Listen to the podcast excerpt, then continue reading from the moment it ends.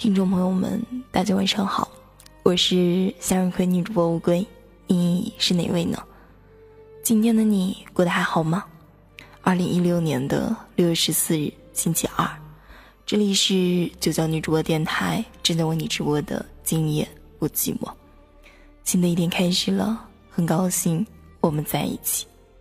今天我要给大家分享一篇文章，这篇文章名字叫《今夜不寂寞之》。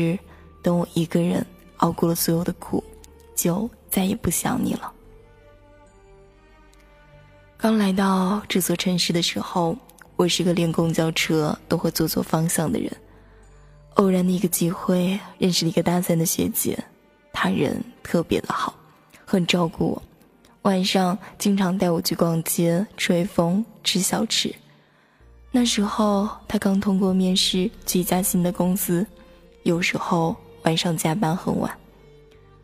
有天晚上快十点了，给我打电话，我问他在哪里，他说加班到现在刚下班。我说怎么一个人啊？你男朋友没来接你吗？他说他在网吧打游戏呢，叫我自己打车回去。怕他一个人回家路上很孤单。我陪他打了半个多小时的电话，他跟我说起大一的时候，他谈过一个男朋友。他说，那时候九点多了，我饿了，要去楼下的超市买零食，他连我一个人下楼都不放心。后来他去了一家超市做促销员，大冬天的，晚上八点下班，那个男生就每天都在他超市下班后准时出现在门口。一见他出来，就已经把捂热的手套递给了他。他说：“不管此后有多少人追他，我都记得他在门口等我的样子。”女孩子在意的不是非要你说我爱你，我们在意的是某些小举动，就比如说，不一定非要你来接我下班，但至少让我在忙碌一天后听到一句温暖的话。我说把车牌号发给你男朋友，最近打车不安全。他说我不是小孩子了，很多事都要自己去做。透过手机，我都能感觉到他的失落。我猜他以前或许和现在男朋友说过来接我吧，他可能在忙，在打游戏，在看电影，总之就是拒绝了你。后来你不再开口说了，他更是绝口不提。后来，他俩分手了。学姐用一句云淡风轻的总结：“失望攒多了，就想放手了。”我以前谈过一个男朋友，每次吵架闹别扭，他很少哄我，都是冷战过几天，我就把事情忘了，再去找他，然后两个人再和好。后来我问他：“你为什么每次都不哄我？”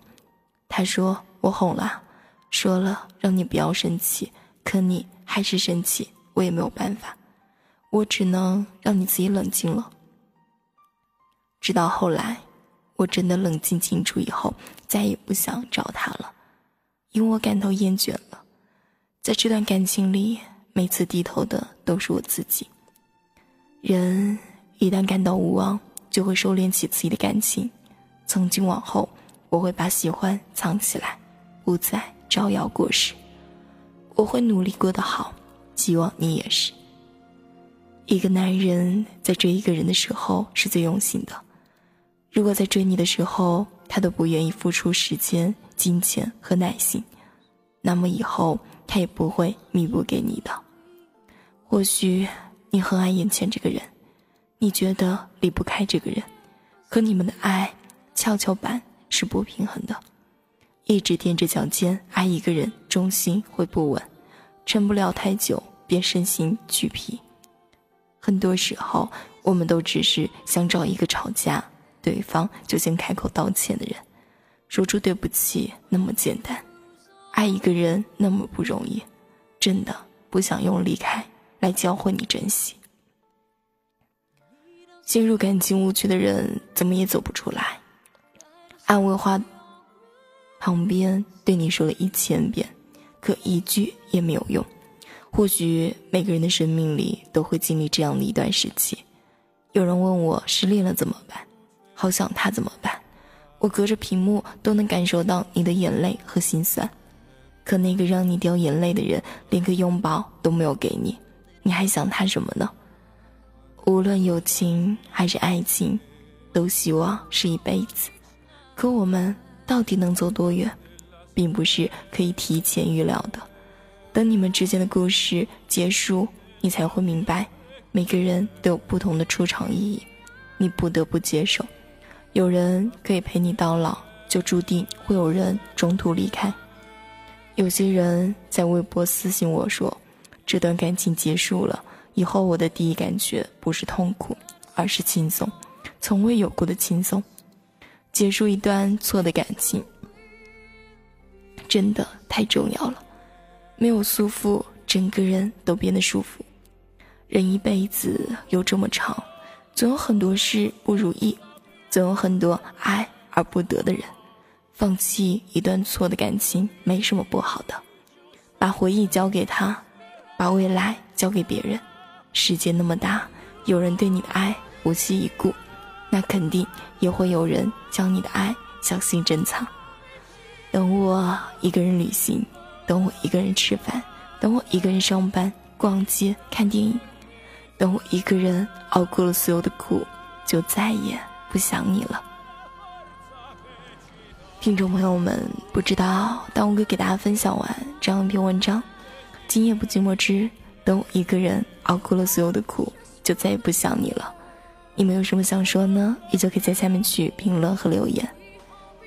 如果大家喜欢我们九江女主播电台的话，可以关注一下那个蓝色的字。好了，这样一期节目呢，我可要在这跟大家说再见了，晚安，好梦。Just like every time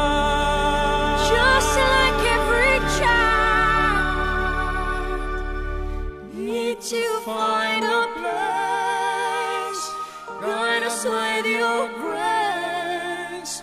Give us faith so we'll be saved. En la fe de que